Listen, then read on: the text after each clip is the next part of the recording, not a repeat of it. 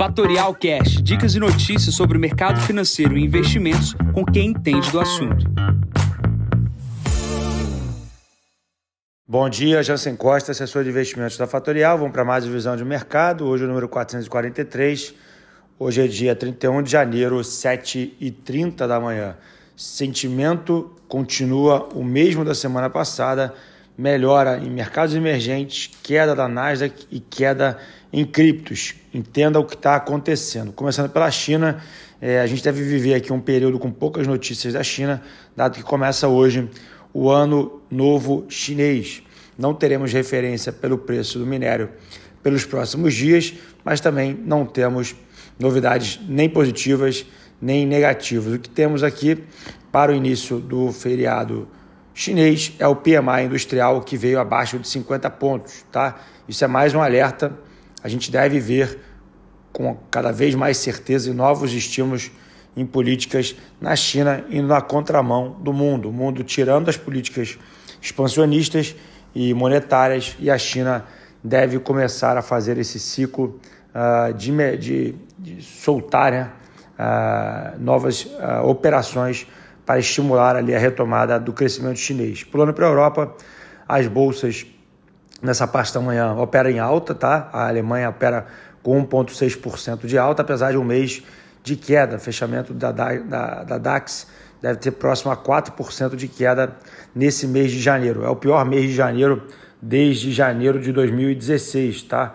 Europa caindo, Estados Unidos caindo, e a gente tem que acompanhar o fluxo para onde está indo. A gente já comenta sobre isso daqui a pouco. Com relação a essa semana, a gente tem reunião no Banco Central Europeu e do Banco Central inglês na quinta-feira. A expectativa é que suba-se os juros pelo Banco Central Europeu pela segunda vez no ano. O que temos também de dados de inflação, a inflação anual da Espanha no ano passado veio em 6%. Se a Espanha está com problema de inflação, imagina os outros países do continente. Pulando aqui uh, para Estados Unidos, temos aí essa semana também relatório de emprego, que é o grande destaque. A gente tem uma queda importante nos índices, na verdade, nas ações de tecnologia alavancadas nos Estados Unidos, empresas que não geram resultados positivos, empresas já caíram mais de 50%, indo na contramão das grandes empresas de tecnologia que geram resultado. Semana passada a gente teve um excelente resultado uh, de Microsoft. Temos nessa semana resultado de Facebook. Facebook acontece na quinta-feira.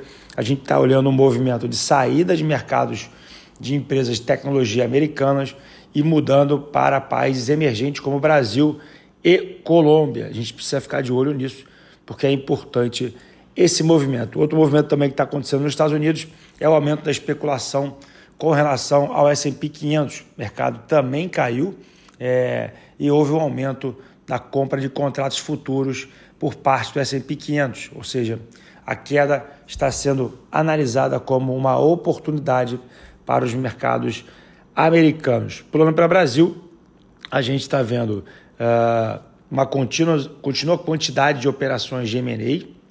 A gente já chamou atenção com relação a isso algumas vezes.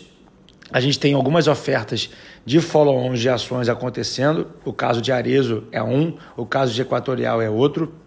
O caso de BRF é um pouco diferente, dado que o processo de tentativa de controle, que também é um M&A, é uma defesa uh, por parte da Mafrig.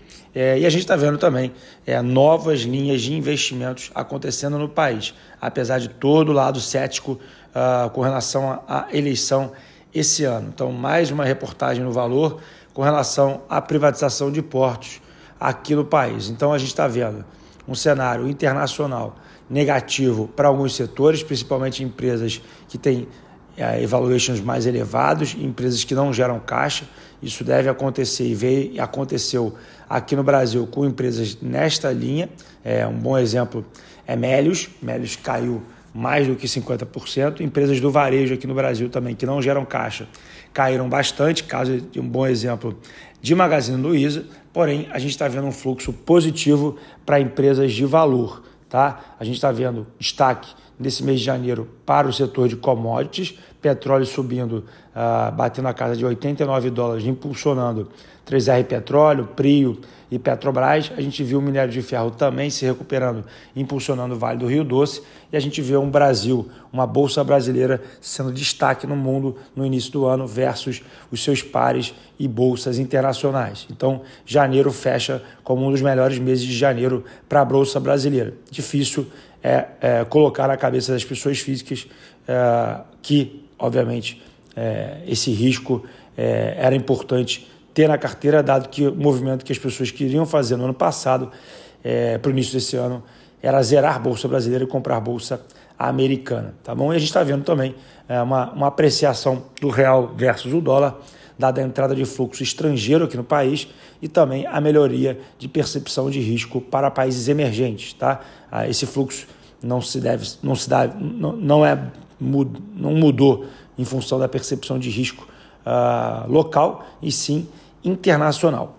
Vamos para a agenda de hoje, 8 horas da manhã sai o CAGED, 8h25 sai o Boletim Focus, 9h30 da manhã relação dívida PIB no, no Brasil e às 11h45 PMI nos Estados Unidos.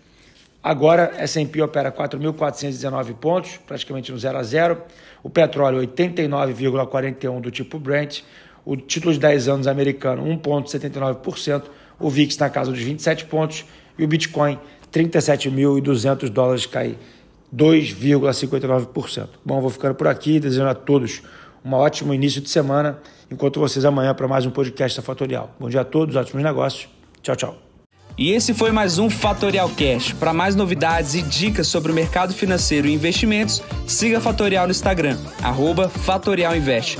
Para conteúdos exclusivos, entre no nosso Telegram, Fatorial News Informa.